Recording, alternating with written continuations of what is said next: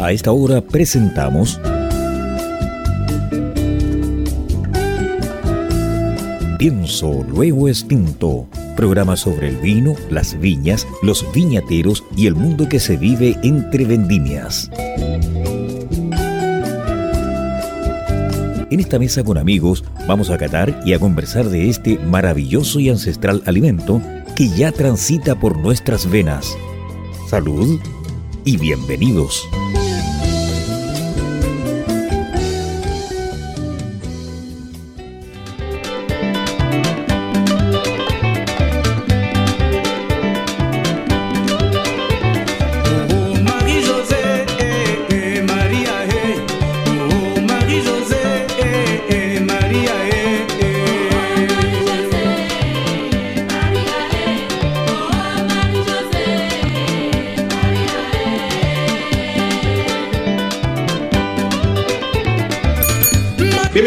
Influyente, gusto de saludarles. Muy buenas tardes.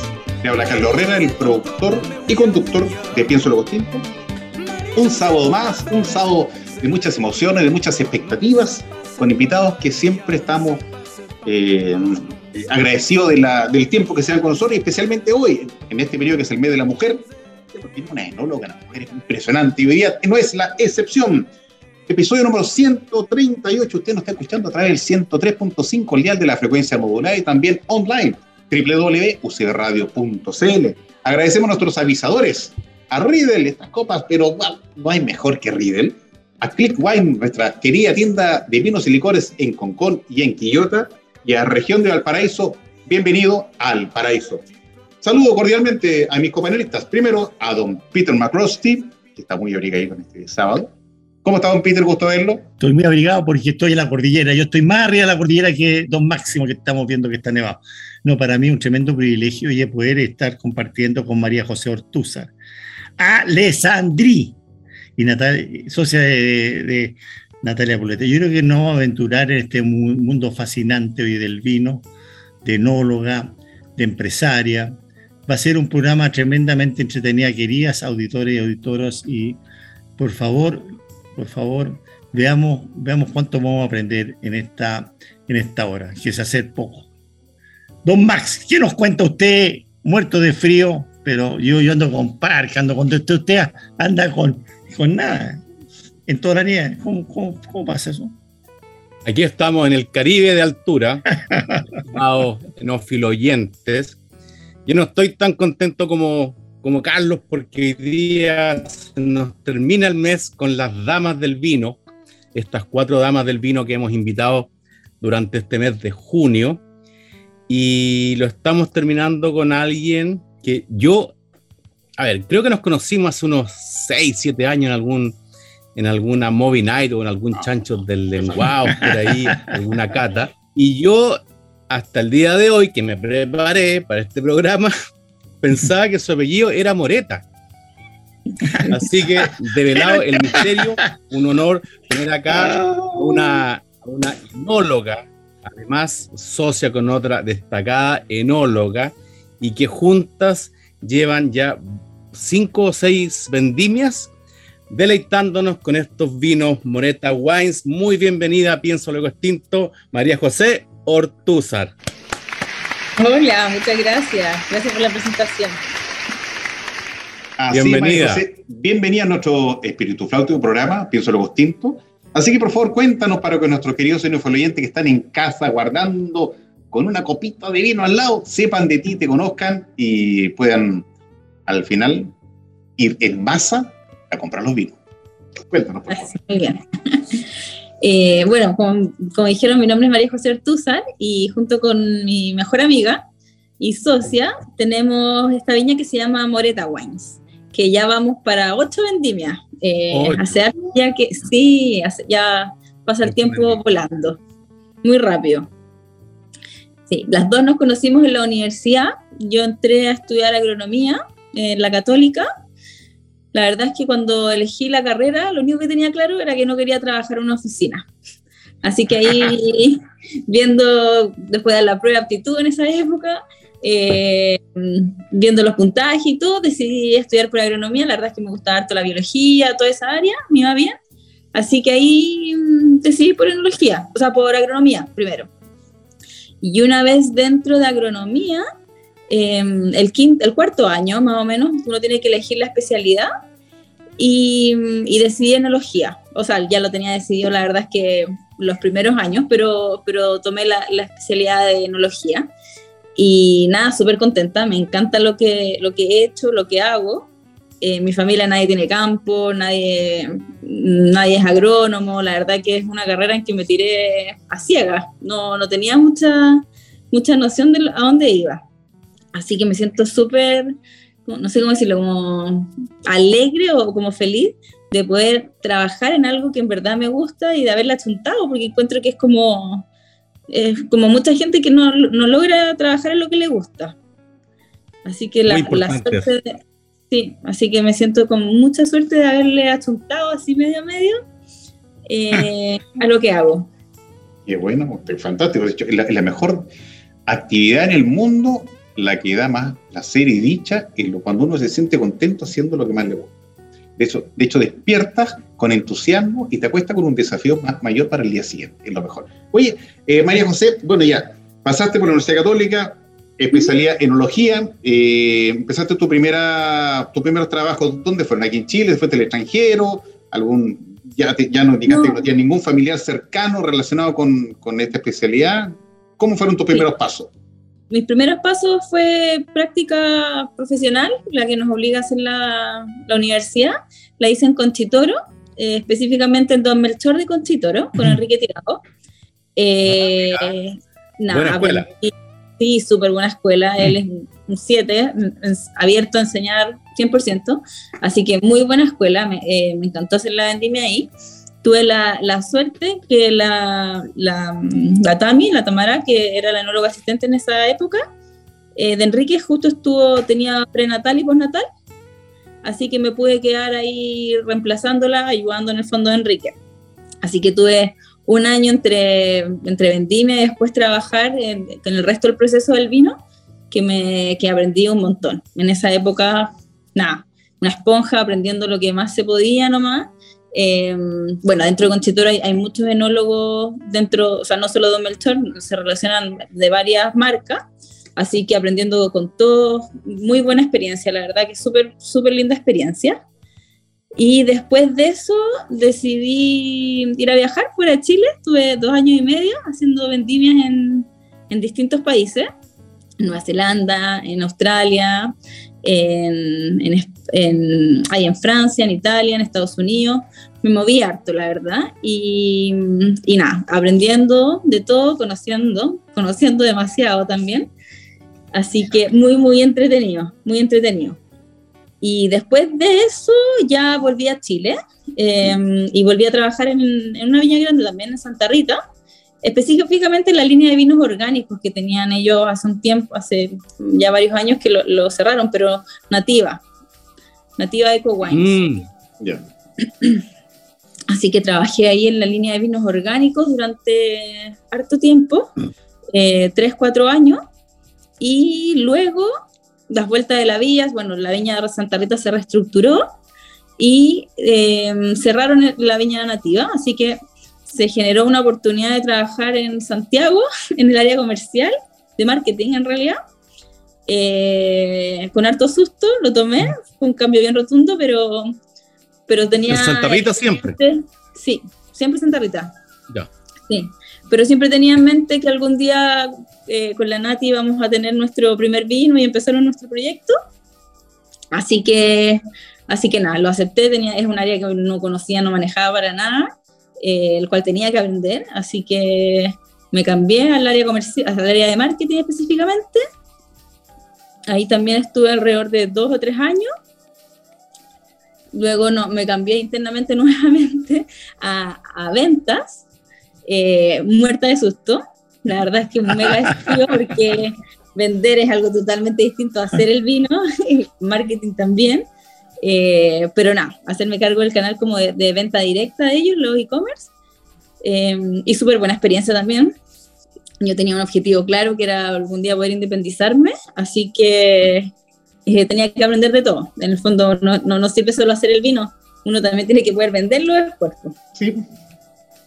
Así, que y ahí, sí, y ahí estuve hasta el 2018, en que tuve mi primer hijo, y cuando ya volví del, del postnatal, decidí que ya no quería volver y quería, quería independizarme y dedicarme 100% a Moreta Wines, que era, que era esta viña que habíamos partido en paralelo el 2015. Mientras yo trabajaba, Natalia también trabajaba, em, partimos el 2015 haciendo vinos, o sea, me refiero a que trabajábamos para otras viñas. Em, hacer vinos como independientes es bastante, es un desafío gigante. Nos costó años juntar, ahorrar para poder partir. Y, y, claro, tampoco uno puede lanzarse al agua, al final uno parte haciendo un vino, pero lo, vendí dos años después. Hay dos años ahí que uno tiene que seguir eh, manteniéndose. Así que... ¿Ustedes plantaron o no. compran uva? No, nosotros compramos uva, nos gusta trabajar con pequeños productores de la zona inicialmente Cauquenes. Ahí partimos cuando partimos con el Cariñán. Eh, sí, nos gusta, nos gusta mucho la, o sea, cuando, cuando decidimos ya partir con el proyecto, el 2015, Moreta, em, el, el, primer año, o sea, los años anteriores, nos dedicamos a buscar, a ver, a, pensar en el fondo cómo vamos a, con qué vamos a partir, qué vino vamos a partir haciendo. Era, era, era buscar algo que pudiéramos hacer de una forma diferente, que nos pudiéramos destacar eh, hacer un cabernet más de una góndola de supermercado. Lo encontrábamos cero atractivo. Eh, entonces queríamos buscar algo diferente. Y, lo mismo, buscando zonas distintas, eh, variedades diferentes, decidimos partir por este caniñán de, de Maule y trabajar con pequeños productores, con los cuales pudiéramos trabajar de forma muy directa, eso era como nuestro principal objetivo. Mujer de objetivos claros y muy decididos, imagínate. Estaba con su o sea, esta cosa, como las cosas, hay un salto fe por medio único, porque obviamente empezar a hacer un proyecto propio, no está que está con un trabajo estable todos los meses, está tranquilito, pero dar ese salto fe implica un, un, desafío inmenso. Lo importante y lo bonito, te puedo decir, eh, María José, casi todas las enólogas que han estado, o sea, al revés, mejor dicho, todas las mujeres que son enólogas, ¿ya? Hacen unos vinos maravillas. Es, yo no sé qué es lo que tienen, hay, esa gracia, es una gracia de mujer única, y que quedan pero, únicos, y, que, te lo digan aquí estos par de secuaces que han probado tanto vino hecho por mujeres. Oye, pero ojo, ¿Qué? Una, uno de, de los motivos por, por, por el cual yo estaba muy ansioso de este programa, es porque quería, quería descorchar este Chenin Blanc, que solamente conozco uno o dos más en Chile. Así que estaba intrigado y excelente riesgo y la felicito. Bueno, de hecho, comentaba que empezó con Cariñán, imagínate, Cariñán también es una cepa novedosa que no todo el mundo la conoce. Pues. Todo el mundo se va a la segura con Carmener, Cabernet Sauvignon, y empezáis con Cariñán, o sea, estáis apostando, pero completamente a un mercado distinto. ¿Y dónde está eso? ¿Estáis seguros de lo que estáis haciendo? Tiene buen toque, buen toque.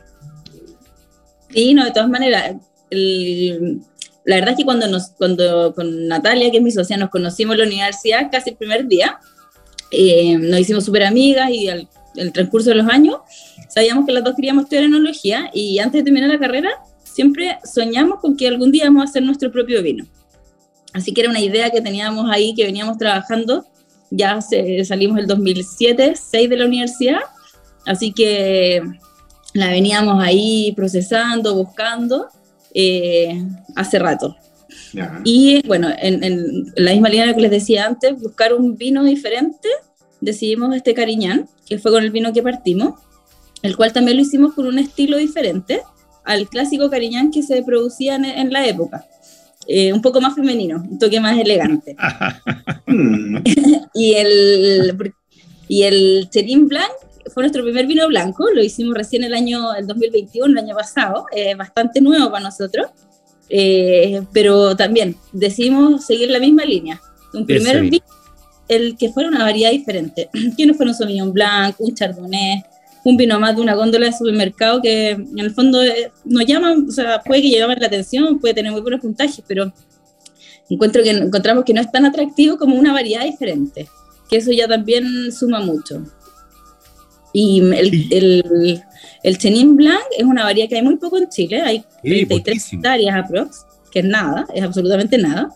Hay mm, dos o tres vinos más de Chenin Blanc, que tienen poco volumen, así que tampoco es fácil encontrarlo. Eh, lo cual a nosotros nos llamó mucho la atención. Aparte que, que, el, que el, vino es entretenido.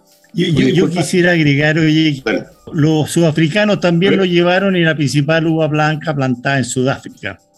Ahora, el Chenin Blanc tuyo es de muy bueno, de bajo grado alcohólico, lo encontré extraordinario porque es un, clima relativamente cálido, pero tiene bajo grado alcohólico y es una uva tremendamente complicada porque es una, una uva que no madura en forma pareja, va madurando en etapa, eh, la Chenin Blanc. Entonces, eh, es una uva de, una acidez bastante pronunciada que está en este vino eh, y una uva muy distinta. Yo diría que hay que ser curioso en la vida hay que ser curioso y es una, vina, una uva muy distinta a la Sauvignon Blanc y a la Chardonnay que nosotros conocemos. El problema es que nosotros tenemos que aumentar esta curiosidad y especialmente probar estos vinos que están muy bien logrados. Yo diría que se compara muy bien con un buen Chenin Blanc de Bouvray o de, de Loira, ¿verdad? Y de Sudáfrica. Y tiene esa acidez punzante, un vino que es refrescante, que va muy bien con marisco, que va con pescado. Es un vino excelente. A mí me gustó mucho, me gustó el color, me gustó la acidez que tenía, me gustó el cuerpo que tenía, el pinal que tenía está muy bien logrado. O sea, no esperaba tanto, en verdad. Y como bien dices tú, María José, hay muy poco Chenin Blanc en Chile. Y yo iría contado con, estos cuatro dedos, quizás. Exactamente. Bueno, tratando de, lograr un poco lo que tú dices, eh, nuestro objetivo era hacer un vino de bajo grado alcohólico, que era algo en lo que queríamos trabajar, para lo cual también trabajamos harto con el productor en el viñedo, porque la agua no es nuestra.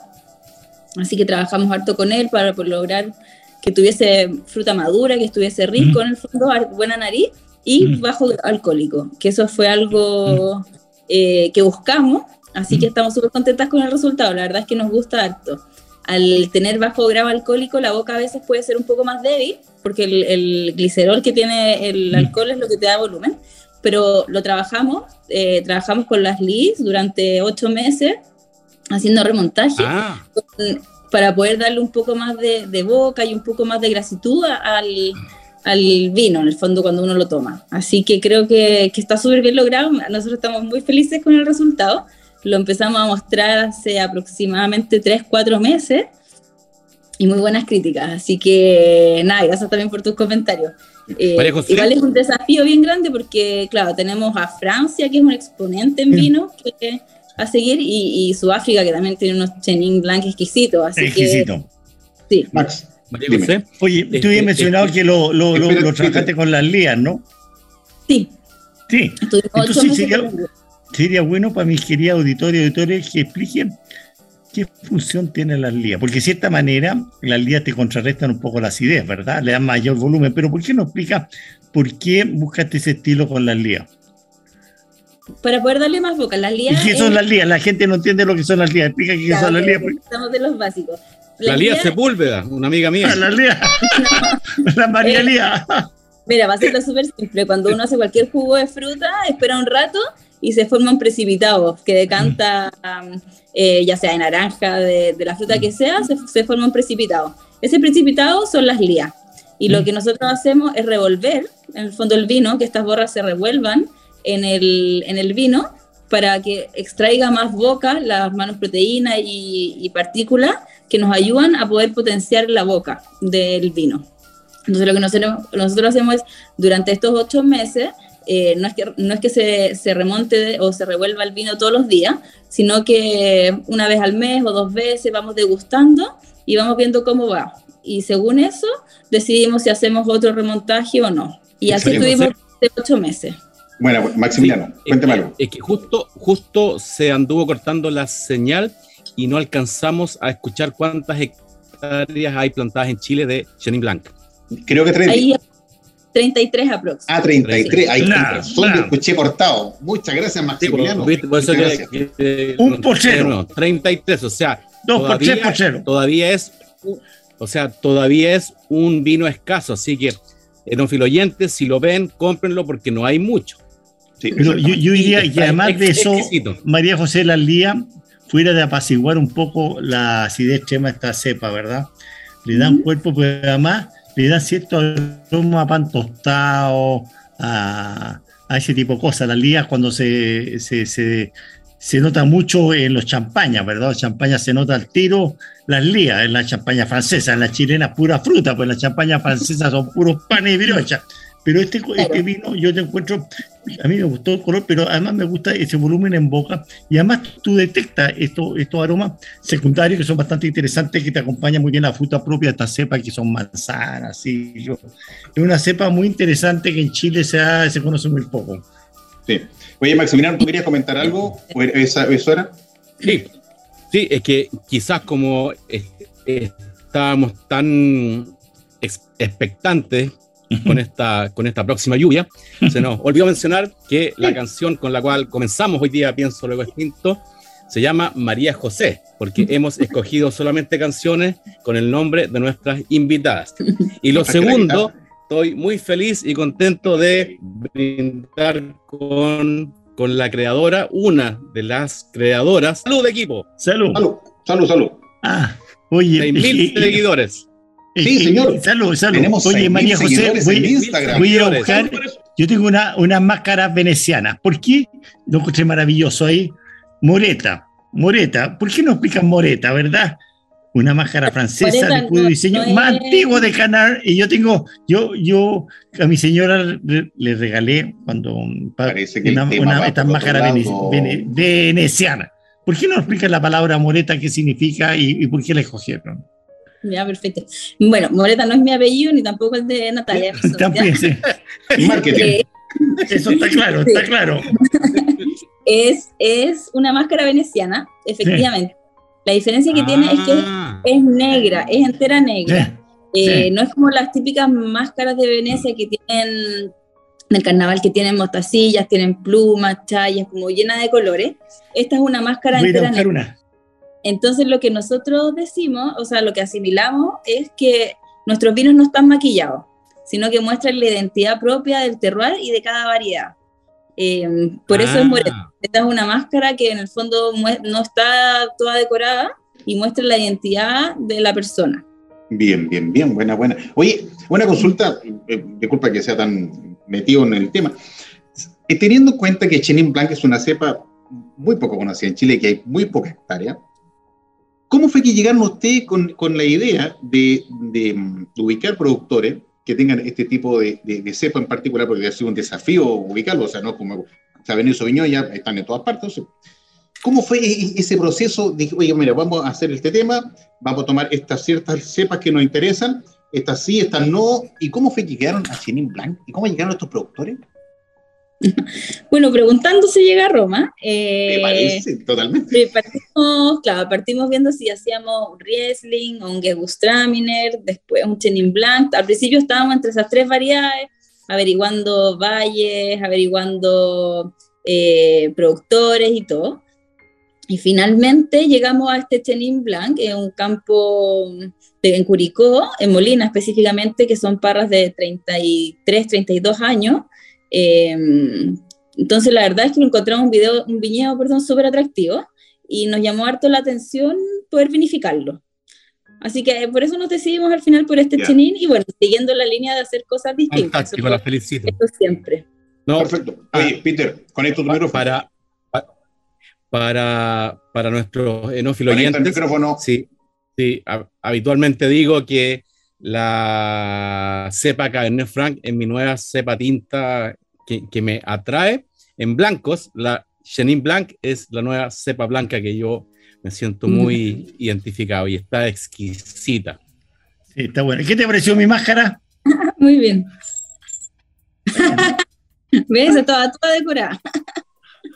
No, eh, está es, oh. eh, eh, legítimamente veneciano. Claro. ¿Ah? No, muy bonito el nombre Moreta. María José, no sé, yo creo que Peter lo ha probado, yo no he probado nunca en Chenin Black, primera vez lo estoy gustando, y es un vino que está muy, muy agradable. Esto yo lo hubiera preferido, bueno, igual estamos en invierno, pero, en verano yo creo este vino que hay de maravilla.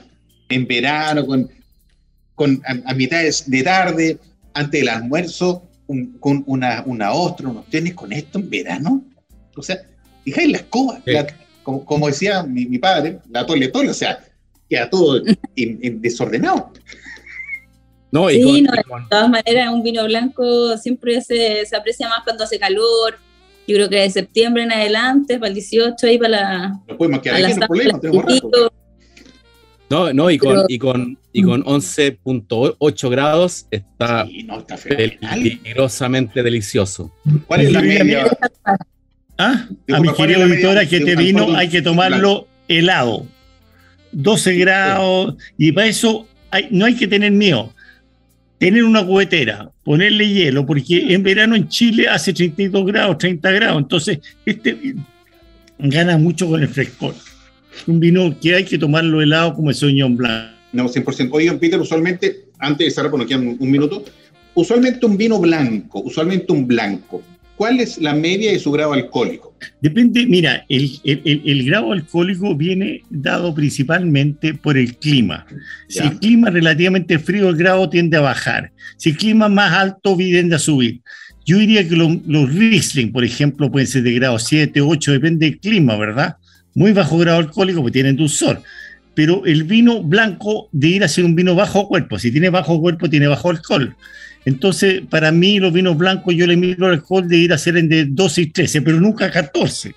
14 es un vino tinto. Entonces, los vinos tintos se hacen en clima más cálido. Más cálido y más azúcar. Más azúcar, más alcohol.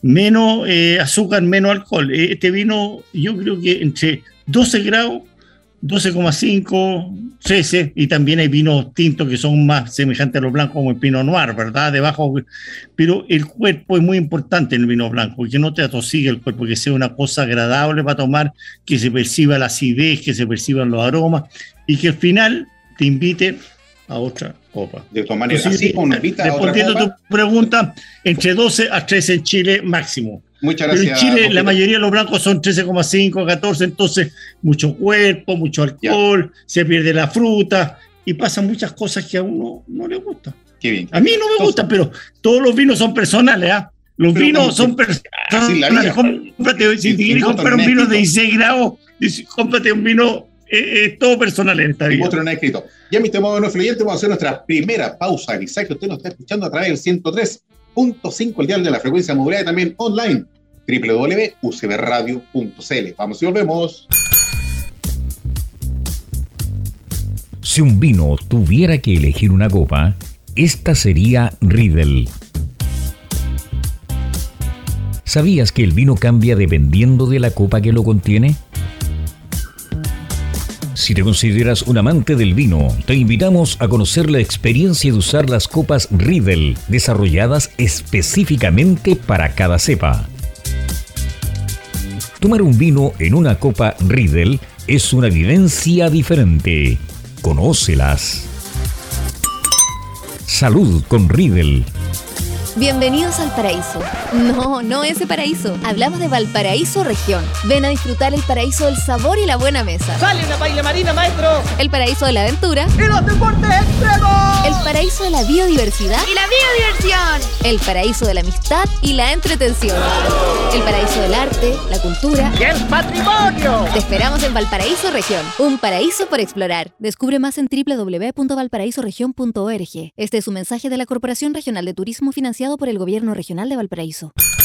Luego de esta pequeña pausa de avisaje, seguimos nuestro programa Pienso lo Postinto a través del 103.5 al dial de la frecuencia modulada y también online www.ucbradio.cl, episodio 138, en la compañía de María José Ortúzar, esta mujer enóloga, empeñosa, junto a su socia, eh, propietaria de mamá con hijito, qué bueno. Moreta Wines, una compañía pequeña, pero está haciendo una cosa maravillosa, un chenin blanc que nos probamos recién en el cemento anterior, quedamos todos felices y contentos. Y seguimos ahora con un Sauvignon Blanc, pero impresionante. Oye, eh, somos, Sauvignon. Somos un programa de Radio FM que de Chile honramos al vino en las tres Américas. Corresponde la parte cultural.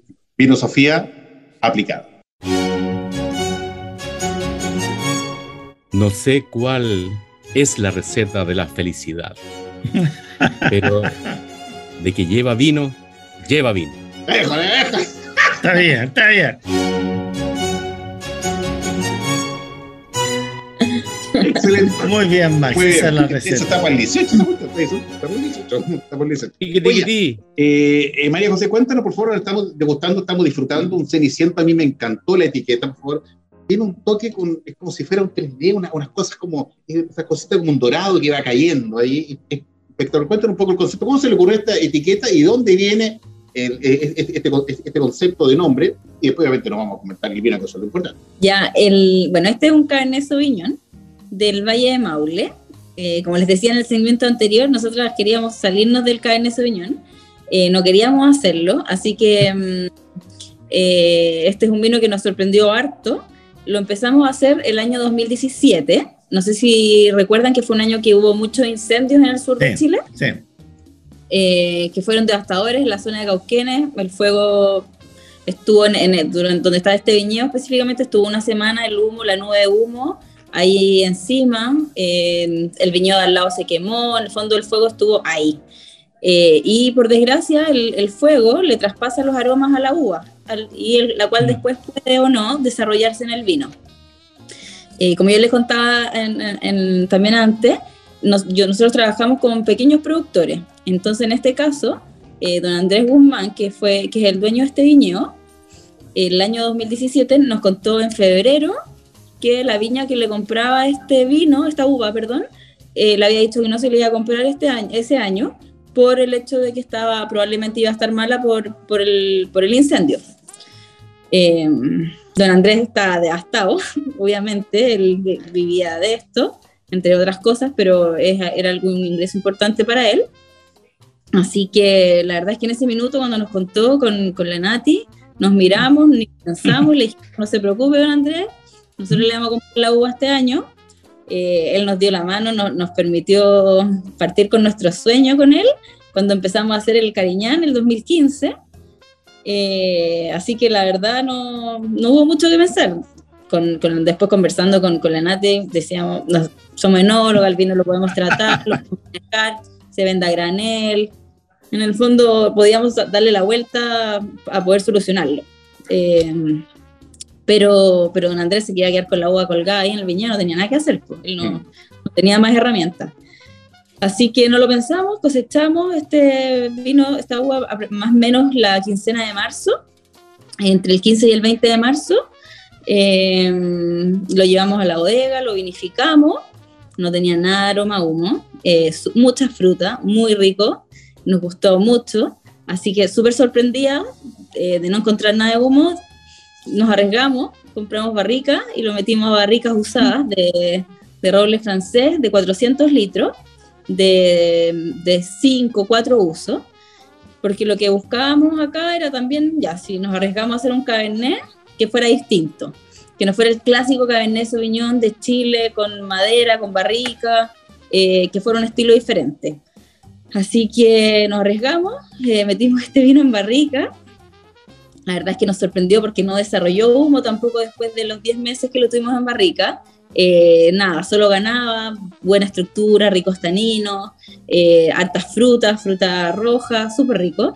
Así que ahí nació Cenicienta, un poco es una mezcla de palabras de, entre ceniza, que fue el año de la ceniza, y, y la historia de la Cenicienta, claramente, eh, que era un vino, que, o sea, una uva que nosotros no, no teníamos ninguna intención de, de hacer vino, de elaborarla. Eh, no nos llamaba para nada la atención. Don Andrés siempre nos ofrecía esta uva y nosotros, no, don Andrés, Cabernet no queremos hacerlo, siga vendiéndosela hasta a la otra viña. Eh, no, no, no. Y nada, el 2017 el destino nos llevó a hacerla eh, y nos encantó, nos encantó el, el, vino. Al principio cuando lo comenzamos a vender, eh, la gente nos decía, no, pero esto no es Cabernet Sauvignon. Eh, nosotras, no, sí es Cabernet Sauvignon, lo que pasa es que es de otro valle, no es el clásico Maipo. Y además es un estilo diferente porque no, no usamos barricas. O sea, sí usamos, pero no, no le aportan aroma. Eh, solo nos ayudan en la boca para que tenga buen tanino, como suavizar la boca, estructura, nos, nos ayuda por ahí. Eh, así que, nada, súper sorprendido. Y la etiqueta, la etiqueta, bueno, la vimos con, con una diseñadora que nos ayudó, que nos encanta el trabajo que ella hace. Eh, y le pedimos una, una, etiqueta un poco más masculina. La verdad es que los otros vinos que ya teníamos tenían etiquetas como una bailarina, el otro es como un sarmiento, como una acuarela, muy femenina. Y el Cabernet Sauvignon igual en general se asocia más a hombres. Sí. Eh, entonces queríamos hacer como también un quiebre en el diseño de las líneas que llevábamos de diseño y le pedimos algo un poco más masculino. Y ahí fue como, como esta varita mágica transport, transforma las parras en un auto antiguo. Y ahí nace ese intento. Oye, mira, no puedo dejar pasar esta oportunidad porque Peter ya ha mencionado muchas de las, de las cualidades admirables de nuestra invitada, pero yo quisiera agregar la valentía de hacer este vino con el riesgo que se hubiera visto afectado por los terribles y gigantescos incendios de ese verano para olvidar Sí, el 2017. Pero aquí me quiero detener un par de minutos y desde ya libero a mis copanelistas. Eh, como se dice hoy día, las opiniones emitidas en el programa son de la responsabilidad de quienes las, las dicen. Yo creo que en un país agrícola como Chile, en un país de vino como Chile, es inaceptable que los responsables de las 637 mil hectáreas quemadas en esas dos semanas de enero febrero del 2017 no hayan ido a la cárcel. Y más aún, hayan hecho todo para impedir que llegara a Chile el supertanque. Nosotros tenemos amigos viñaderos que lo perdieron todo. Por ejemplo, Arturo Amigo de Cancha Alegre de Cauquienes. Y es inaceptable que funcionarios públicos, ya ni siquiera hablo de color político, funcionarios públicos hayan hecho todo lo posible para que el supertanker no llegara a Chile para encubrir la corrupción y los negociados que tenían para supuestamente apagar los incendios forestales.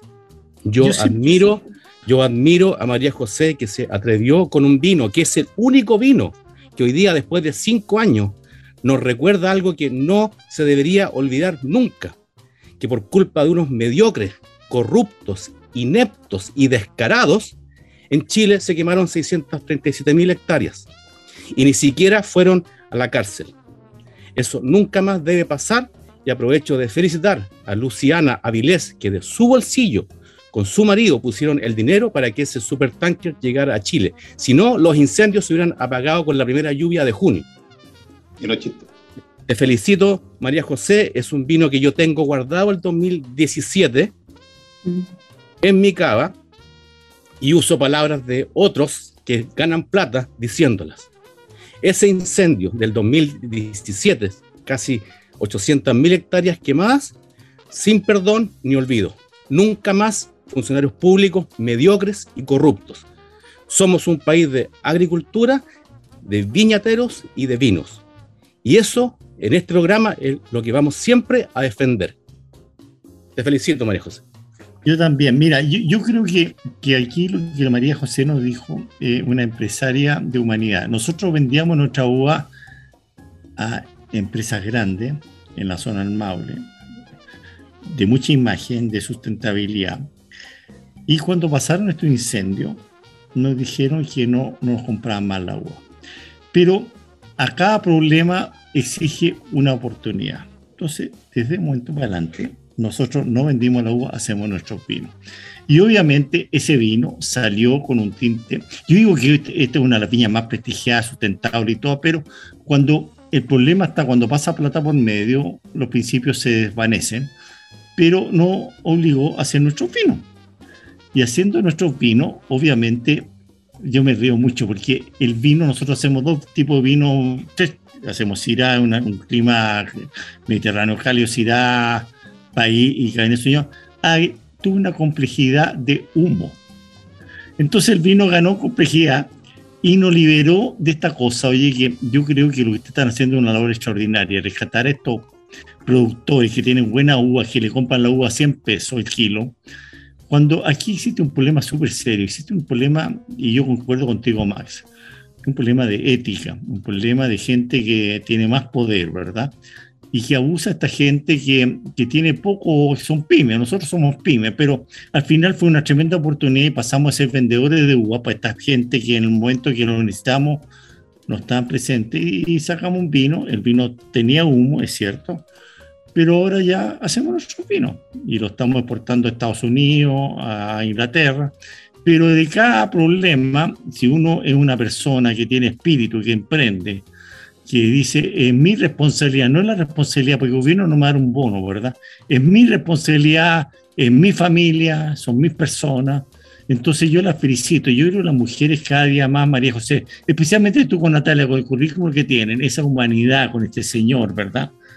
Al final la vida siempre va el mundo redondo, todo redondo. Así que te felicito, ese, ese factor humano, ese factor que al final es lo que debíamos hacer en Chile. Así que yo, salud, Sí. salud por los incendios, Salud. porque los incendios nos liberaron, Max. Y. Salud, somos, salud. somos, ahora hacemos vino y no le vendemos Oye, los, Yo la quiero uva a replicar, esta empresa replicar formidable, replicar toda todo- sustentable, todo- mucha imagen y sigue salud.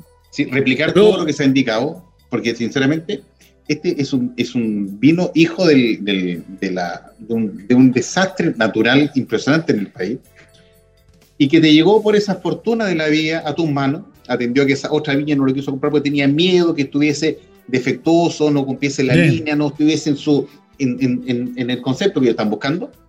Pero yo creo que esto se salvó porque la, la antigüedad de las parras, ¿de qué? ¿Sabes tú cuántos años tienen estas parras antiguas, por casualidad?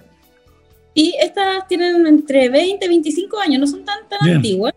Eh, igual el 2017, el vino en botella, después igual también presentó humo. No, no es que Sí, no haya tenido nada.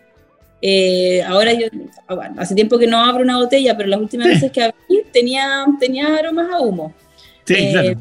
Pero en un principio, y cuando lo vendimos, no, ahí no, la verdad es que no lo presentó.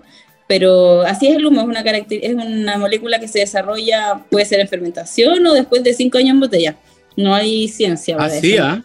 Mira, Ah, Sí. duerme, Pero- duerme ahí pero- en- Sí. Nosotros nos salvamos por el río Maule, que el río Maule nos protegió, pero es lo que pasa hoy día en Napa Valley, en Australia, y todas esas partes, que el humo te impregna la piel de la uva y la uva al fermentarse, ¿verdad? Pero si uno lo hace, oye, con amor y cariño, eh, yo diría que el 99%, el 95% no, así como uno entiende cuando un, vino tiene, está corchado, tiene breta, tampoco entiende que tiene humo. Así que para, para nosotros fue una liberación, fue despejarnos de esta gente que sabíamos que cuando los tiempos vienen malos te dejan botado y nos liberamos. Yo creo que fue una tremenda oportunidad para nosotros, por lo menos para la familia, la familia que hacemos vino. Y creo que todo es para mejor, todas las cosas tienen dos caras, una Sí, cara positiva. Oye, yo estoy Ah. degustando el vino, este, este Sauvignon Blanc. que gen- que Es Cabernet Sauvignon, maestro. Perdón, Cabernet Sauvignon. No, eh, está Cabernet bien, el Sauvignon. Blanc es padre de Cabernet Sauvignon, pero perdón, no Sauvignon. Blanc. Cabernet Sauvignon. Oye, está bueno. Y que está tan bueno que me equivoqué. Es- está exquisito. Pero, pero si de, oye, Carlito, ya han tomado mucho vino, porque el Cabernet Sauvignon es tinto y el Sauvignon Blanc es blanco. No, absolutamente, si un- los errores están en todo ese cae los vinos. ¿Verdad, María José? Son tintos. Magnífico, está pi- pidiendo un asado inmediatamente. El fin, así que mañana, Maximiliano, hacemos un asado, te aviso. Ahí. De, de, de todas maneras. Oye, es una maravilla rico. Después, el, el siguiente segmento, usted, tú nos va a comentar cuánto valen, dónde lo pueden encontrar, eso, sale todo el tema, pero eso lo vemos de ahí. Oye, me gustaría que eh, ustedes ya, ya lo probaron, te, te vino un muchacho, ¿cierto? ¿Qué, les pareció? ¿Lo encontraron sabroso? Yo, yo lo vengo probando desde la cosecha 2017 O sea, tú has visto cómo ha evolucionado. y este, esta botella que nos envió María José es ¿Mm? añada 2020 Sí, sí, y me impresionó lo elegante y el cuerpo sedoso que tiene.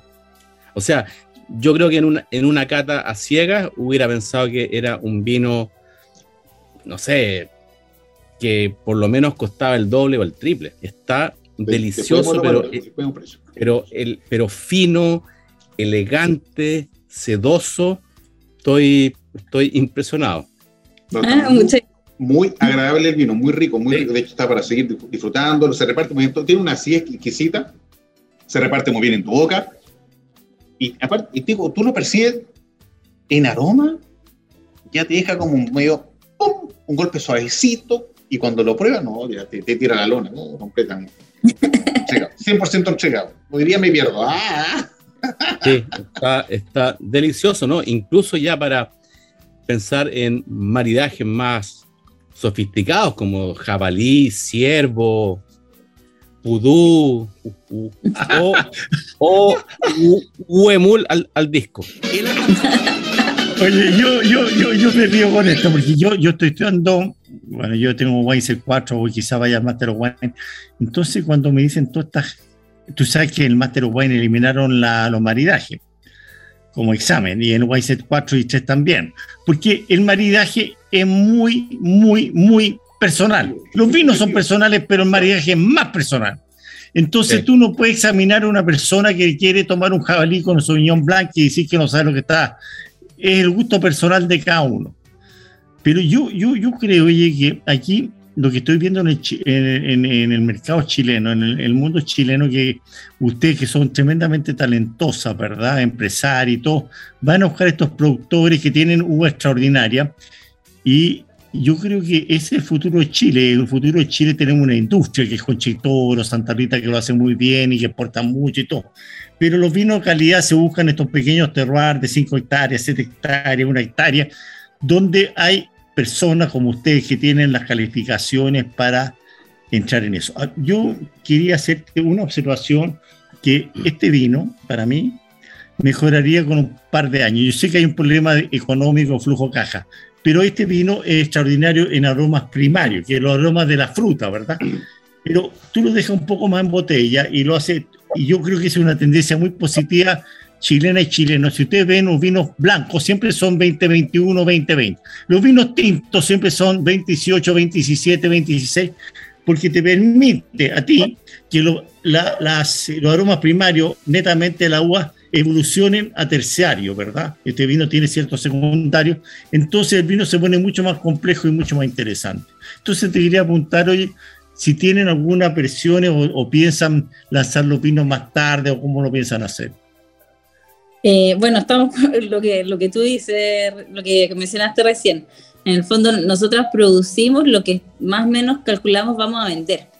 Eh, y con este vino en particular nos hemos sorprendido mucho porque se ha vendido más rápido, eh, por lo cual, claro, estamos con cosechas más nuevas ahora. Eh, pero claro, somos chicas, entonces no, puedo, no, no podemos hacer una producción muy grande porque no, Por reservar aquí. mucho para la guardia, ¿cachai?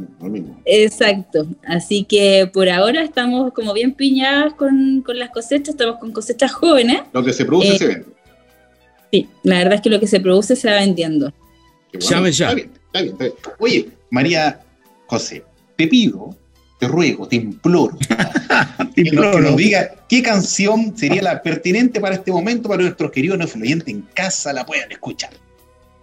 Eh, les voy a pedir una de esos a estéreo eh, cuando pase el temblor. Ay, madre mía. Bien, entonces, Alexiño de Portugal, levantemos las manos, ubica a su Stereo, tu grupo trasandino, con Cuando pasa el temblor, hay una versión muy entretenida, si la consigue mejor. Usted nos está escuchando a través del 103.5 al dial de la frecuencia modulada y también online, www.ucbradio.cl. Vamos y volvemos.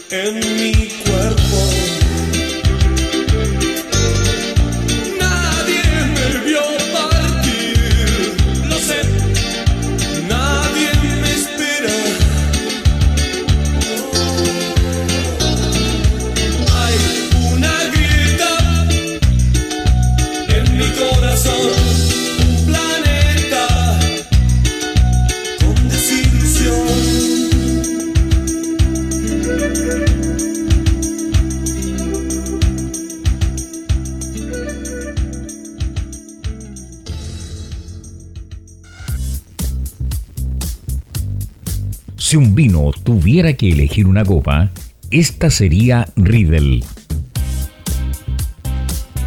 ¿Sabías que el vino cambia dependiendo de la copa que lo contiene? Si te consideras un amante del vino, te invitamos a conocer la experiencia de usar las copas Riedel, desarrolladas específicamente para cada cepa. Tomar un vino en una copa Riedel es una vivencia diferente. Conócelas. Salud con Riedel. Después de esta canción telúrica con su exterior, cuando pase el temblor, seguimos nuestro espíritu náutico con la Martín Tinto a través del 103.5 al dial de la frecuencia modulada.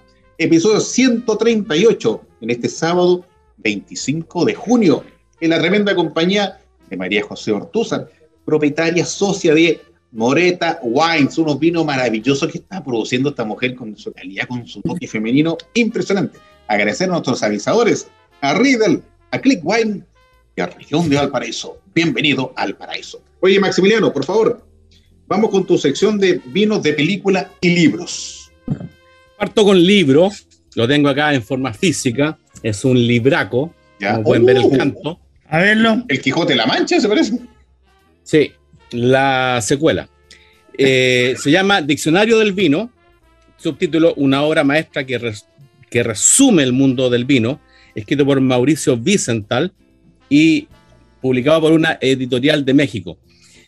Es un libro que para, para cualquier persona que se quiera introducir en el mundo del vino es muy amplio y muy, y muy docto, pero lo escogí porque lo compré en una, en una librería que está a unos 30, 40 metros a un costado del, del Hotel Plaza San Francisco, Metro Universidad de Chile, y que tiene excelentes libros de ediciones de lujo hasta con tapa dura, pero que los precios flu- fluctúan entre 5 mil a 15 mil pesos. Yo compré este Ah, está muy bien. Bueno, en, en 5 mil pesos y ¿En tiene... qué parte está ahí en la Ga- Gabriela Michal?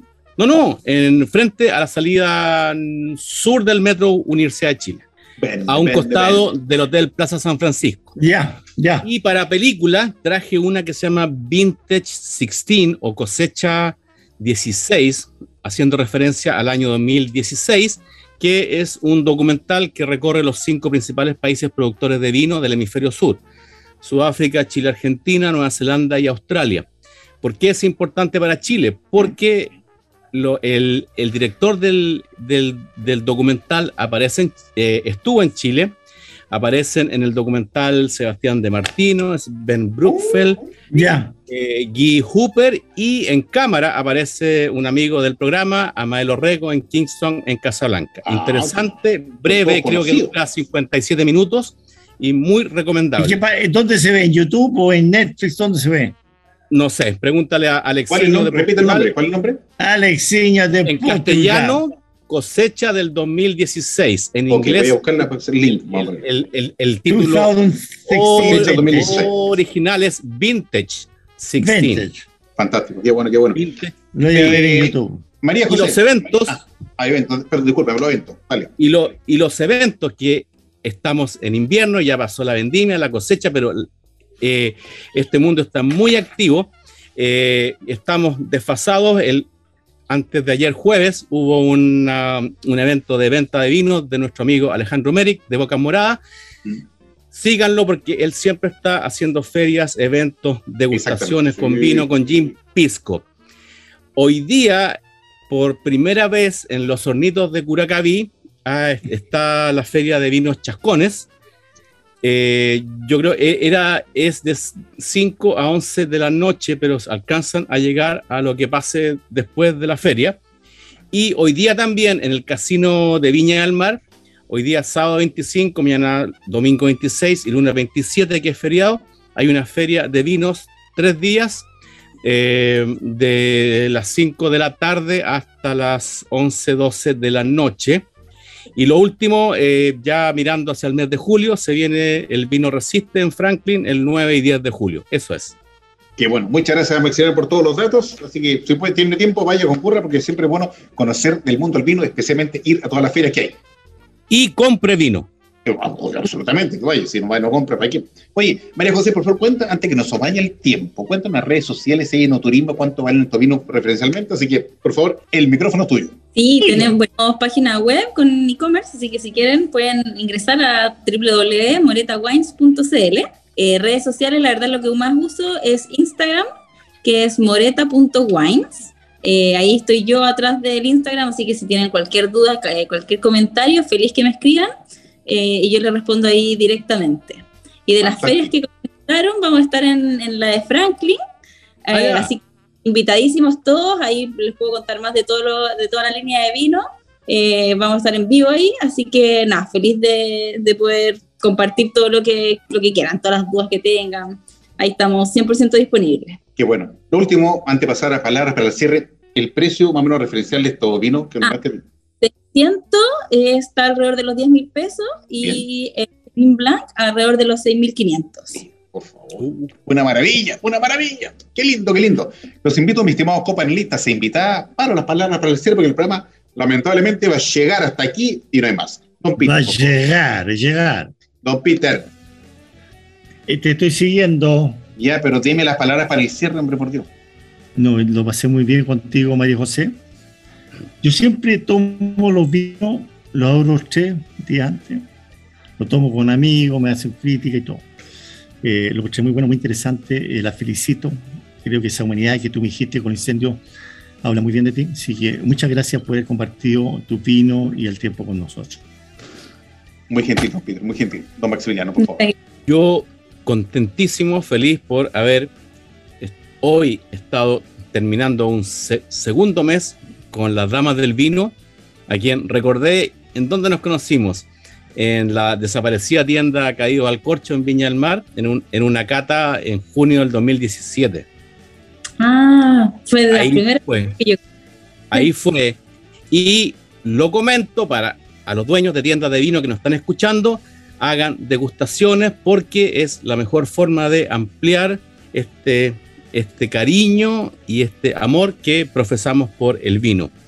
Feliz de haber tenido a María José, alguien que admiro y lo dije por su valentía, porque se embotelló el único vino que recuerda ese momento donde los viñateros más demostraron su fuerza y su coraje Gracias por haber aceptado la invitación y nos encontraremos en alguna feria de vino muy pronto. Un abrazo a la distancia, María José. Gracias. Así es.